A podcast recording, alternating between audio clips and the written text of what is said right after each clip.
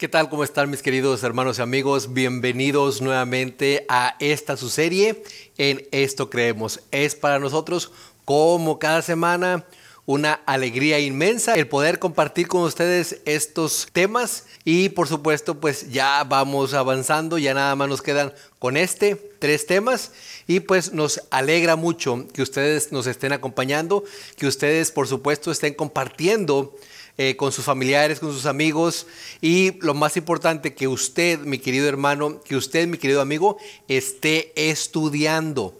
Es muy importante saber lo que nosotros creemos, saber que todo lo que creemos ha sido sacado de las santas escrituras. Y pues ya vamos en el tema número 26. Hoy vamos a hablar acerca de la muerte y la resurrección. Dos temas muy importantes, dos temas que en algunas otras eh, denominaciones eh, no lo tienen muy claro o al menos lo que ellos predican no está de acuerdo a la Santa Escritura. Y hoy, mi querido hermano y amigo, vamos a aclarar este asunto. ¿Qué creemos acerca de la muerte? ¿Qué creemos acerca de la resurrección? Pero antes quisiera que nos acompañaran a hacer una pequeña oración. Oremos. Padre, te agradecemos infinitamente por tu amor, por tu misericordia, porque hasta este momento nos has ayudado. Ahora, oh Padre, que nos disponemos a abrir tu palabra, ahora, Padre, que nos disponemos a estudiar, te pedimos de tu Santo Espíritu, que Él sea el que nos enseñe, oh Padre que Él prepare nuestra mente, prepare nuestro corazón y que cada una de las cosas que aprendamos hoy podamos tener la seguridad de que tendremos la vida eterna. Quédate con nosotros hoy y siempre y perdona nuestros pecados en el nombre de Cristo Jesús. Amén. Bueno, mis queridos hermanos y amigos, es el tema número 26. Ya nada más nos quedaría en el 27 y el 28 para terminar esta serie en la cual le hemos titulado En esto creemos. Y pues vamos a hablar acerca de la muerte y la resurrección. Para eso quiero que me acompañen a la primera cita que traemos en esta ocasión, que se encuentra en 1 Corintios capítulo 15 y versículo 55. 1 Corintios 15, 55 y la palabra de Dios dice de la siguiente manera. ¿Dónde está, oh muerte, tu aguijón? ¿Dónde, oh sepulcro, tu victoria?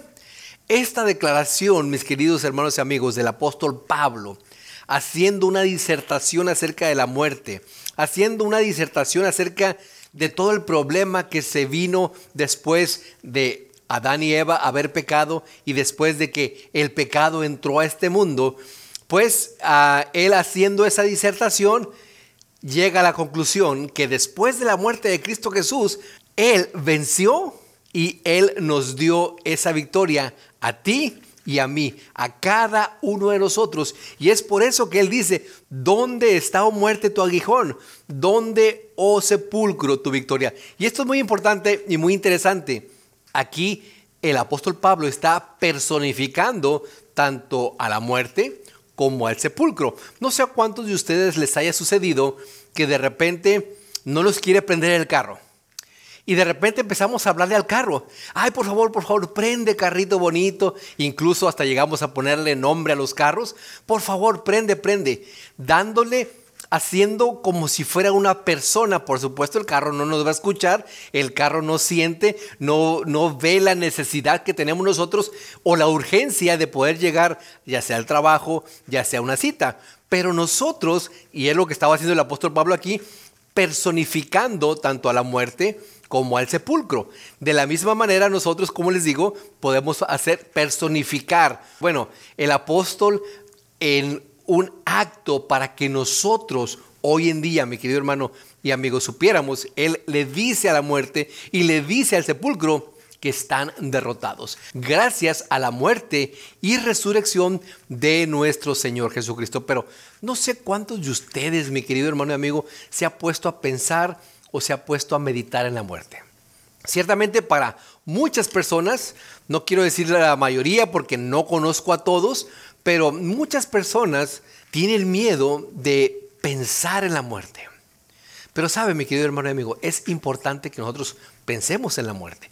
Es importante que nosotros meditemos en la muerte, no como en una cosa negativa, sino como en una cosa positiva, que entre más estemos de la muerte, que entre más nosotros pensemos y meditemos en ella, podemos saber o podemos recapacitar, enderezar nuestro camino para que el día que nos toque, nosotros podamos morir en el nombre de Cristo Jesús, habiendo aceptado a Cristo Jesús como nuestro Salvador personal. Para aquel día, cuando suene la trompeta y cuando digan y llamen a los muertos, nosotros, como dice la Escritura, los muertos en Cristo, resucitaremos. Qué maravilloso, mi querido hermano y amigo, cuando tú abres las Escrituras, te pones a estudiar y el Espíritu Santo empieza a llamarte, empieza a enseñarte, empieza a mostrarte que sí, la muerte es mala, pero que al mismo tiempo,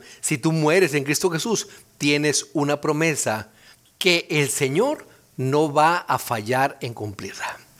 Así que, mi querido hermano y amigo, miren, vamos a ver cómo es que entró la muerte en este mundo.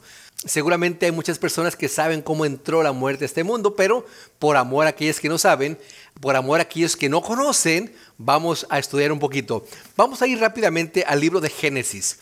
Génesis capítulo 3 y versículo 4. Génesis capítulo 3 y versículo 4. Y vamos a ver qué es lo que nos dice la palabra de Dios. Dice de la siguiente manera. Entonces la serpiente dijo a la mujer, no moriréis. Fíjese, mi querido hermano y amigo, qué interesante este, este pasaje. Adán y Eva no conocían la muerte.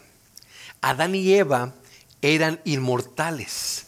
Adán y Eva no por sí mismos, sino porque en el huerto del Edén había, por supuesto, el árbol de la vida y la muerte y, por supuesto, el árbol de la ciencia del bien y del mal. Y ellos, para poder tener esa vitalidad, tenían que comer las hojas de ese árbol para seguir viviendo. Pero cuando vino la serpiente y engañó a Eva, le dijo, no moriréis. Y hasta el día de hoy hay muchas personas que piensan, que creen que cuando mueren, ya sea que se vayan al infierno o ya sea que se vayan al cielo. La mayoría de los cristianos piensan estas dos opciones. ¿Te vas al infierno o te vas al cielo? Pero ¿qué es lo que dice la palabra de Dios? Ya encontramos aquí que el engañador, la serpiente antigua que se llama Diablo y Satanás, le dijo a Eva, no moriréis. Y hasta el día de hoy, lo repito, muchas personas no creen que mueres cuando te mueres, sino que cuando te mueres te vas a un lugar o te vas al otro. Pero miren, continuemos leyendo. Vamos a ir rápidamente al libro de Romanos.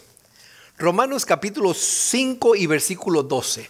Romanos capítulo 5 y versículo 12. Y dice eh, la palabra de Dios de la siguiente manera. Por tanto, como el pecado entró en el mundo por un hombre, ya vimos al principio, la serpiente engañó a Eva y Eva le dio de comer a Adán. Por tanto, como el pecado entró en el mundo por un hombre y por el pecado la muerte, así la muerte pasó a todos los hombres por cuanto todos pecaron. Mi querido hermano y amigo, así como el pecado entró a este mundo y contaminó todo, y la paga del pecado es la muerte, pues por cuanto todos pecaron, estamos destituidos y estamos condenados a morir. ¿Por qué? Tristemente, por no haber creído en Dios. Adán y Eva pecaron y trajeron la muerte. ¿Será acaso, mi querido hermano y amigo, que tú por no creer lo que dice la palabra de Dios, estés pecando y estés trayendo muerte a tu vida, no solamente tu vida espiritual, sino a tu vida física. ¿Será acaso, mi querido hermano y amigo, que estás siendo engañado? Vayamos a otra cita rápidamente. Vamos al libro de Hebreos, capítulo 2 y versículo 14. Hebreos, capítulo 2 y versículo 14. Dice eh, la palabra de Dios. Así que, por cuanto los hijos participaron de carne y sangre, él también participó de lo mismo, para destruir, o sea, cuando dice él es Cristo Jesús, para destruir por medio de la muerte al que tenía el imperio de la muerte, esto es, al diablo. Mi querido hermano y amigo, deberíamos de alabar y glorificar a nuestro Dios, no solamente porque es nuestro creador, no solamente por todas las bendiciones que nos da, sino por lo más importante que hizo y ha hecho por nosotros, entregar a su Hijo para que Él muriera, la muerte que nosotros merecíamos. Y Cristo murió, y como nos dice aquí el versículo 14, Él tuvo que padecer de sangre y carne. Él tuvo que ser hecho sangre y carne. ¿Para qué? Para que así, con esa condición de ser humano, con esa condición de cuatro mil años de pecado, Él poder derrotar al que tenía la muerte. Y lo derrotó. Aquí está la escritura. Conocemos la historia, pero aquí nos la aclara y nos da la seguridad que a través de Cristo Jesús podemos obtener la vida eterna. Mi querido hermano y amigo, ¿qué vas a hacer? ¿Seguirás creyendo lo que te cuentan? ¿Seguirás creyendo lo que te dicen? Yo te aconsejo que vayas a la palabra de Dios. Ahora, mi querido hermano y amigo, ¿cómo es que la Biblia te presenta a la muerte o te presenta la vida? ¿Cómo es que ella la considera? Miren, vayamos rápidamente al libro de Job. Job capítulo 7 y versículo 21. Job 7, 21. Y esto, este texto es muy, pero muy esclarecedor. Es muy, pero muy importante que tú lo leas, que lo estudies, que lo medites. Job capítulo 7 y versículo 21 dice, ¿y por qué no quitas mi rebelión y perdonas mi iniquidad? Porque ahora dormiré en el polvo y si me buscares de mañana, ya no existiré. Job tenía bien claro que la muerte era dejar de existir. Que la muerte no era el que te vas al infierno o te vas al cielo y sigues consciente. Que la muerte no era andar por ahí como un fantasmita, recordando o viendo a tus seres queridos cómo sufren por tu muerte. No, aquí él lo tenía claro y dice, y si me buscares de mañana, ya no existiré. ¿Qué es algo que no existe? Pues es nada. Es nada, mi querido hermano y amigo. Es claro aquí. Pero por si no queda claro, miren, vayamos al libro de Juan, capítulo 11 y versículo 11. Alguien puede decir, bueno, ese es el Antiguo Testamento, ahora estamos en el Nuevo Pacto, vamos a ver qué es lo que dice el Nuevo Testamento acerca de la muerte, cómo la palabra de Dios nos presenta a la muerte. Juan capítulo 11 y versículo 11, y este es muy, pero muy interesante porque está hablando acerca de Lázaro. Dicho esto, les dijo después, hablando de Lázaro, Cristo Jesús, nuestro amigo Lázaro duerme, mas voy para despertarle. Cristo Jesús había recibido la noticia de que Lázaro estaba muy enfermo, pero él no fue inmediatamente. Tristemente, Lázaro murió, él fue después de tres días, se presentó y él dijo, por favor, abran la tumba. apesta, dijeron, abran. Voy a despertar. Él no está muerto, dice, él está dormido. Pero para que la gente no dijera, ah, bueno, estaba dormido. Aquí dice la palabra de Dios. Miren, para eso pasaron más de tres días. ¿Para qué? Para que el cuerpo ya estuviera descompuesto y para que vieran el poder que tiene Dios de poder resucitar a los muertos. Ahora, algo muy interesante, miren, en la escritura tenemos, por ejemplo, al hijo de la tsunamita, al hijo de la viuda de Sarepta, tenemos a Jairo, por supuesto tenemos a Lázaro, tenemos a otros personajes que murieron y resucitaron. Y lo interesante de esto, mi querido hermano y amigo, que ninguno de ellos dijo que había visto del otro lado. Ninguno de ellos escribió un libro diciendo mi experiencia después de la muerte, mi experiencia en el infierno, mi experiencia en el cielo, mi experiencia en el limbo, mi experiencia en el purgatorio. Ninguno de ellos dijo nada. ¿Por qué? Porque la palabra de Dios dice que la muerte es dejar de existir. Y ahorita vamos a ver esos textos. La muerte es dormir. Cuando usted está dormido, mi querido hermano y amigo, cuando usted se acuesta a dormir, y en la mañana se levanta, no se acuerda de nada, a menos de que haya tenido algún sueño, pero no se acuerda si se movió para un lado, si se movió para el otro. Muchos se han quedado sorprendidos cuando tienen alguna cámara por ahí que les están haciendo algún estudio del sueño, que se mueven y se mueven y se mueven y dicen, wow, ¿tanto así me muevo? Ni siquiera me doy cuenta. Incluso, mi querido hermano y amigo, yo creo que muchos de ustedes van a estar de acuerdo conmigo, cuando roncan o cuando roncamos, y yo, y yo he escuchado a muchas personas roncar y que roncan pero fuerte. Eh, hace algunos días estuvimos en una reunión eh, de la iglesia en otra ciudad, nos tuvimos que pues, rentar un cuarto de hotel y mire mi querido hermano amigo, en mi cuarto se escuchaban los ronquidos de la persona que estaba en el otro cuarto. Pero yo le aseguro, mi querido hermano y amigo, esa persona no me dejaba dormir y no me dejó dormir casi toda la noche. Pero yo le aseguro, mi querido hermano y amigo, que esa persona no se escuchaba. Y si tú le dices a esa persona, estabas roncando. No, pero ni siquiera me escuché. ¿Por qué? Porque en el sueño tú entras en un estado de inconsciencia. Y Dios y Cristo Jesús comparan la muerte con el sueño en un estado de inconsciencia que tú no puedes saber, que tú no puedes escuchar, que tú no puedes pensar, que tú no puedes sentir. ¿Por qué? Porque así lo quiso y porque así lo quiere Dios. Qué interesante, ¿verdad? Que ninguno de estos personajes que resucitaron escribió nada, ni dijo nada acerca de lo que hay después de la muerte. Pero la escritura sí lo dice. No hay nada. Ahora, vayamos a ver los textos que les acabo de decir que vamos a ver acerca del el estado de los muertos. Miren, vayamos rápidamente al libro de Eclesiastés. El libro de Eclesiastés, capítulo 9, versículos 5 y 6. Eclesiastés, capítulo 9, versículos 5 y 6. Fíjense lo que dice la palabra de Dios acerca de los que están muertos. Porque los que viven saben que han de morir. Nosotros que estamos ahorita vivos, que estamos despiertos, que estamos conscientes, sabemos. Usted, mi hermano, y yo sabemos que algún día, no sabemos cuándo, pero nos vamos a morir. Y sigue diciendo, pero los muertos nada saben, ni tienen más paga, porque su memoria es puesta en el olvido.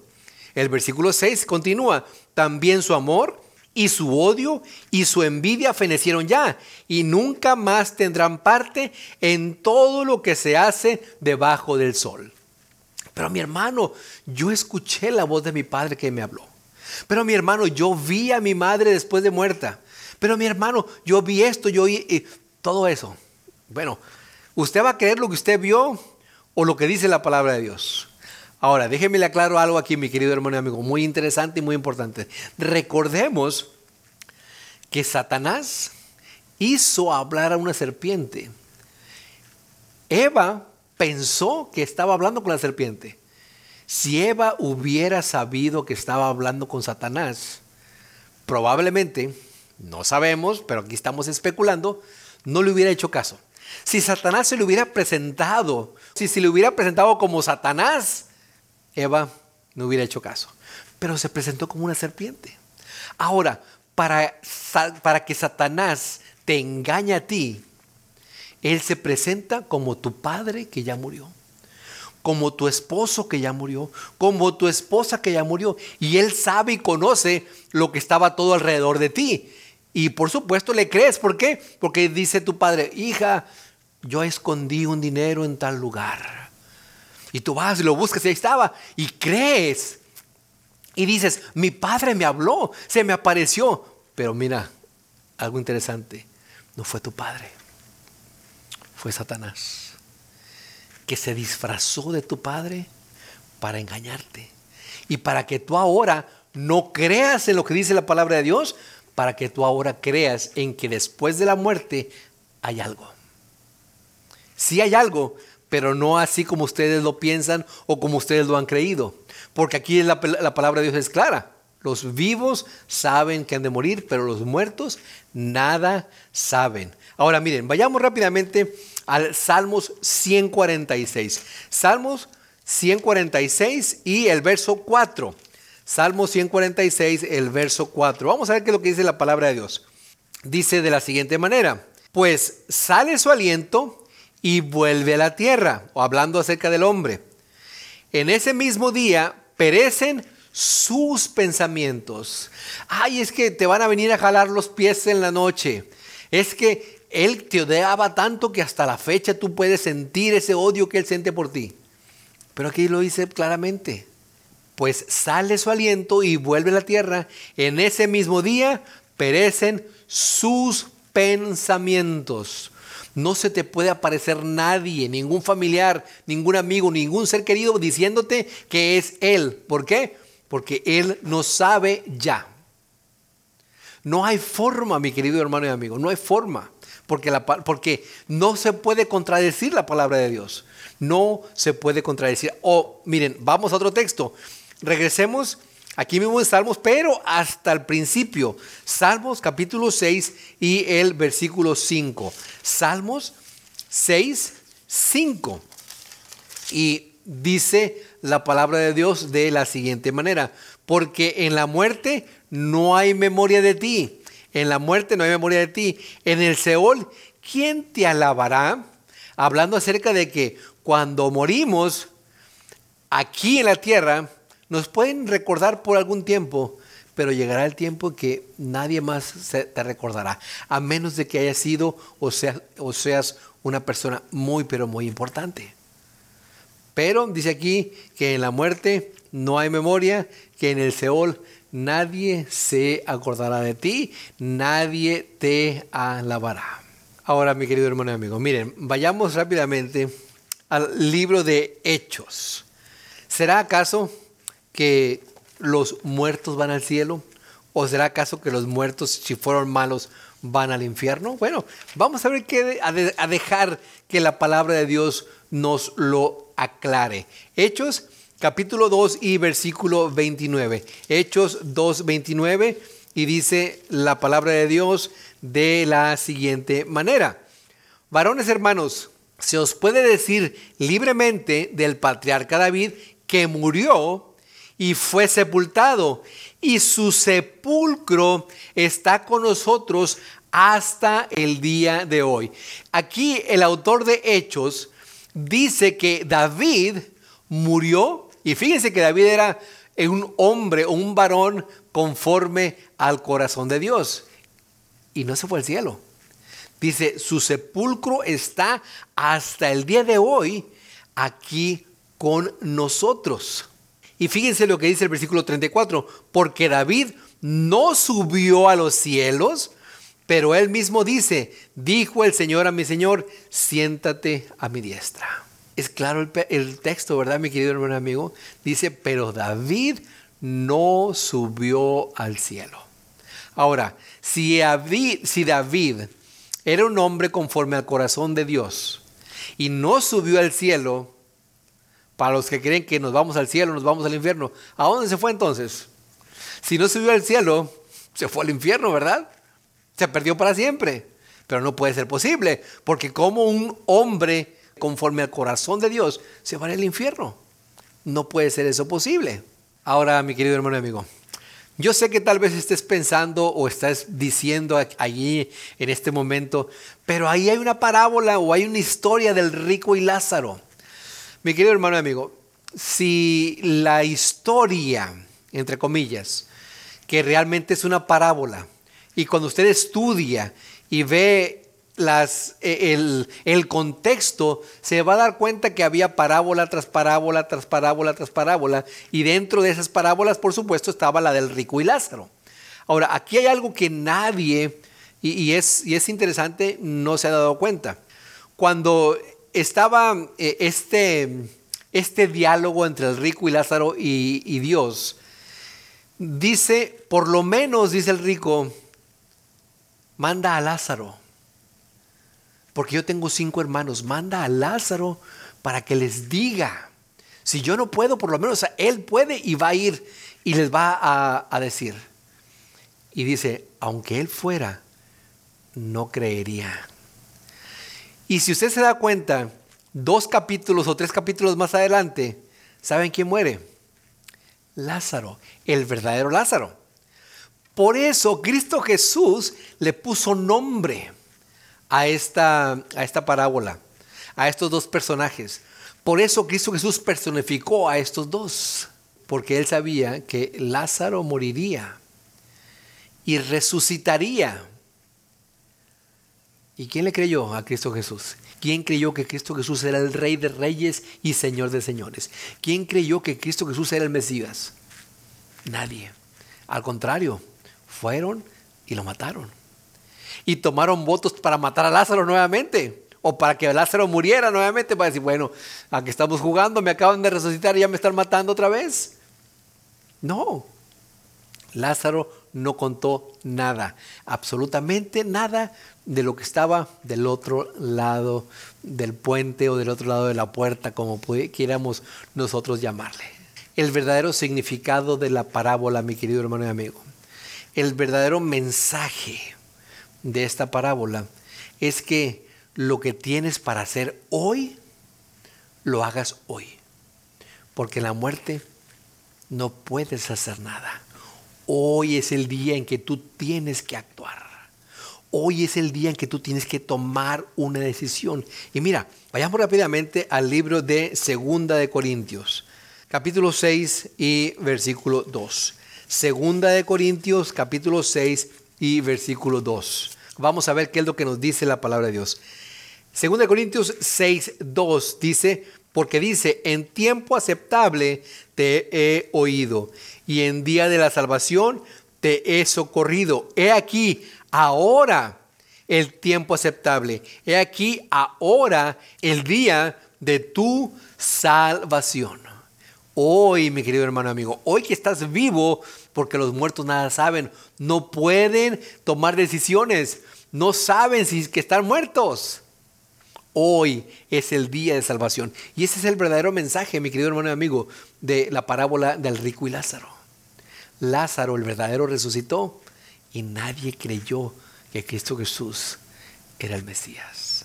Pero tenemos esperanza, mi querido hermano y amigo, en este gran conflicto. Al final, la muerte será derrotada. Al final, aunque ya fue en Cristo Jesús, pero al final será completamente echada y destruida y no habrá más muerte. Miren, vayamos rápidamente al libro de Apocalipsis. Apocalipsis capítulo 20, versículos 14 y 15. Apocalipsis, capítulo 20, versículos 14 y 15. Dice la palabra de Dios, y la muerte y el Hades fueron lanzados al lago de fuego. Esta es la muerte segunda.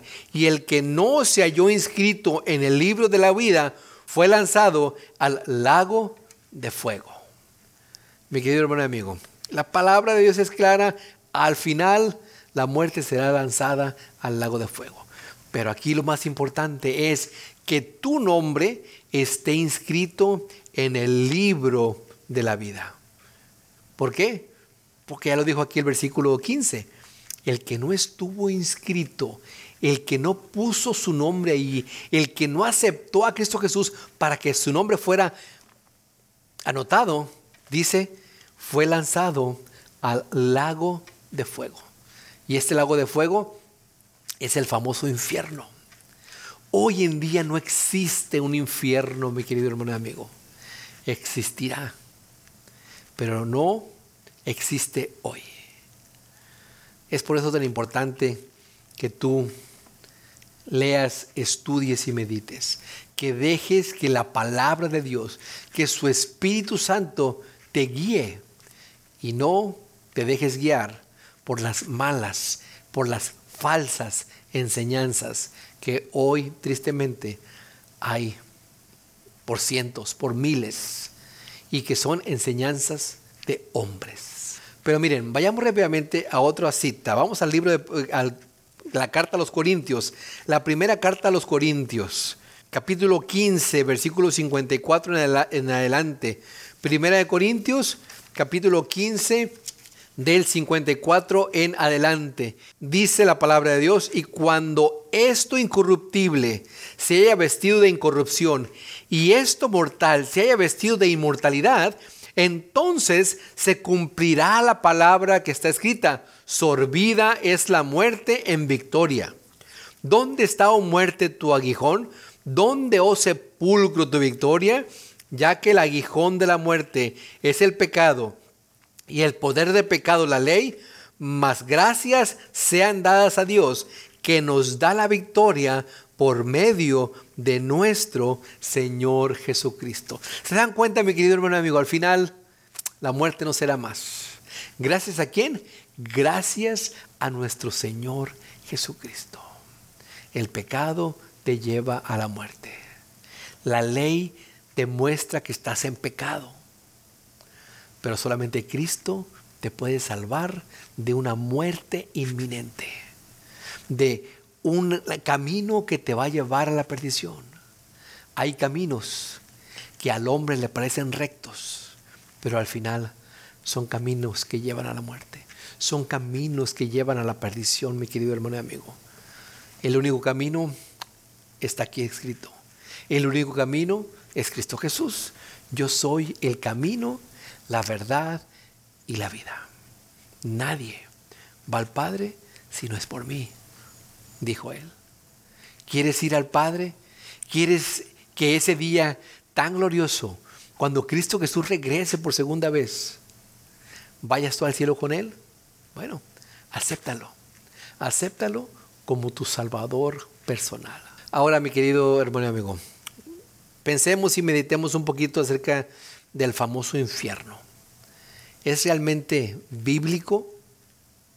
Miren, vayamos rápidamente al libro de Mateo capítulo 18. Mateo capítulo 18, versículo 9.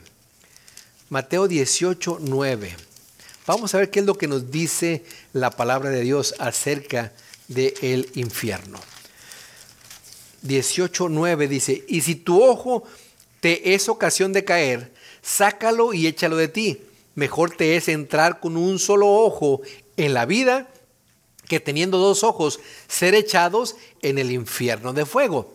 Mire, mi querido hermano y amigo, como dice la escritura, ¿de qué te sirve tener todas tus extremidades si te pierdes? Es mejor, dice que te lo saques. Por supuesto, está hablando en una forma figurada. No quiere que vayas y te arranques el ojo o que te arranques el brazo. Es una forma figurada en la cual Cristo Jesús te habla para que tú pongas atención, para que tú veas la importancia de ir al reino de los cielos. Dice, es mejor entrar al cielo que te falte una mano, que te falte un ojo. ¿Por qué? Porque cuando nosotros resucitemos, nuestros cuerpos serán transformados. Si te faltaba un ojo, ya no te va a faltar. Si te faltaba un brazo, no te volverá a faltar. Tendremos un cuerpo completamente regenerado, completamente transformado. Y recuerden que en el cielo no habrá imperfección. Es por eso que te falte lo que te falte. Es mejor que entres allá en el cielo a que vayas al lago de fuego o al infierno de fuego, como dice aquí, completo. Pero sigamos, sigamos estudiando. Miren, vayamos al capítulo 25 y versículo 41. Aquí mismo en Mateo 25, 41. Y dice eh, la palabra de Dios. Entonces dirá también a los de la izquierda, apartados de mí, malditos, al fuego eterno preparado para el diablo y sus ángeles. Ah, van a decir aquí, mire, ahí está, el fuego dice que es eterno. Pero recordemos que no todo lo que es eterno es eterno. Y ahorita lo vamos a ver, vamos a entender mejor esto. Dice, apartados de mí, dice, malditos al fuego eterno preparado para el diablo y sus ángeles. Mi querido hermano y amigo, ese fuego eterno que está preparado, dice, para el diablo y sus ángeles. No es para ti, no es para mí, es para el diablo y sus ángeles. Pero ahí veremos una acción extraña de Dios. Si tú no hiciste caso, si tú no aceptaste, tristemente te irás ahí. Serás echado junto con el diablo y sus ángeles. Pero estaba preparado y está preparado única y exclusivamente para ellos, el diablo y sus ángeles, no para los seres humanos. Nosotros fuimos hechos para vivir eternamente con el Creador. ¿Qué vas a hacer? No creas lo que te dicen, no creas lo que te enseñen. Si no está de acuerdo a lo que dice la palabra de Dios, No lo creas, mi querido hermano. Ahora, miren, vayamos o regresemos al libro de Apocalipsis. 14, Apocalipsis 14, versículos 9 y 10. Dice la palabra de Dios, y el tercer ángel lo siguió diciendo a gran voz, si alguno adora a la bestia y a su imagen, y recibe la marca en su frente o en su mano, él también beberá del vino de la ira de Dios, que ha sido vaciado puro en el cáliz de su ira, y será atormentado con fuego y azufre delante de los santos ángeles y del Cordero. Aquí muchos piensan y muchos creen que seremos atormentados eternamente. Ya leímos el fuego eterno. Ahora leemos que serán atormentados delante de los ángeles. Pero esto es muy importante, mi querido hermano y amigo, que usted lo entienda. La misma palabra de Dios nos lo aclara. Fíjense, vayamos al capítulo 19 y versículo 20, de aquí mismo de Apocalipsis. Capítulo 19, versículo 20. Y la bestia fue apresada y con ella el falso profeta que había hecho delante de ellas las señales con las cuales había engañado a los que recibieron la marca de la bestia y habían adorado su imagen, estos dos fueron lanzados vivos dentro de un lago de fuego que arde con azufre. Pueden decir nuevamente, mira, ahí está, ese lago de fuego es el infierno y ahí estarán los malos por la eternidad, sufriendo. Yo no me puedo imaginar a un Dios que te haga sufrir por los siglos de los siglos. No me lo puedo imaginar. Si ese es el Dios que tú estás predicando, mi querido hermano y amigo, estás equivocado. Porque la palabra de Dios dice que es un Dios justo. Yo no me puedo imaginar un padre hoy en día que por su hijo haber roto, vamos a decir, un florero, algún cristal, alguna televisión, lo castigue eternamente o lo castigue para siempre por ese error que cometió. Y que cada vez que lo vea diga, ay, me acuerdo que, el, que hace 10 años rompiste esa televisión y te voy a castigar. Y después de 15 años, ay, la televisión y, y otra vez.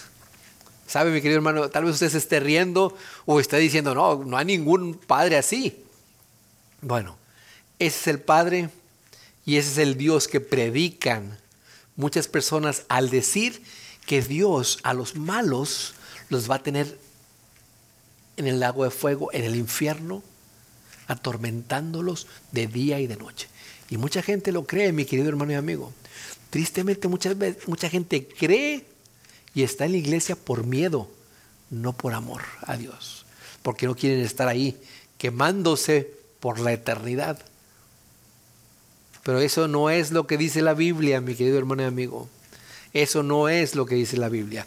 Vamos a continuar entonces para que usted pueda eh, estar tranquilo, para que usted pueda estar consciente, para que usted pueda estar seguro de que bajo las alas de Cristo Jesús estamos salvos. Miren, vayamos rápidamente a entender un poquito este lago de fuego y este fuego eterno. Vayamos rápidamente al libro de Lucas o regresemos al libro de Lucas, capítulo 17 y versículo 29. Ya vamos a terminar. Capítulo 17 y versículo 29. Lucas 17, 29. Mire lo que dice la palabra de Dios.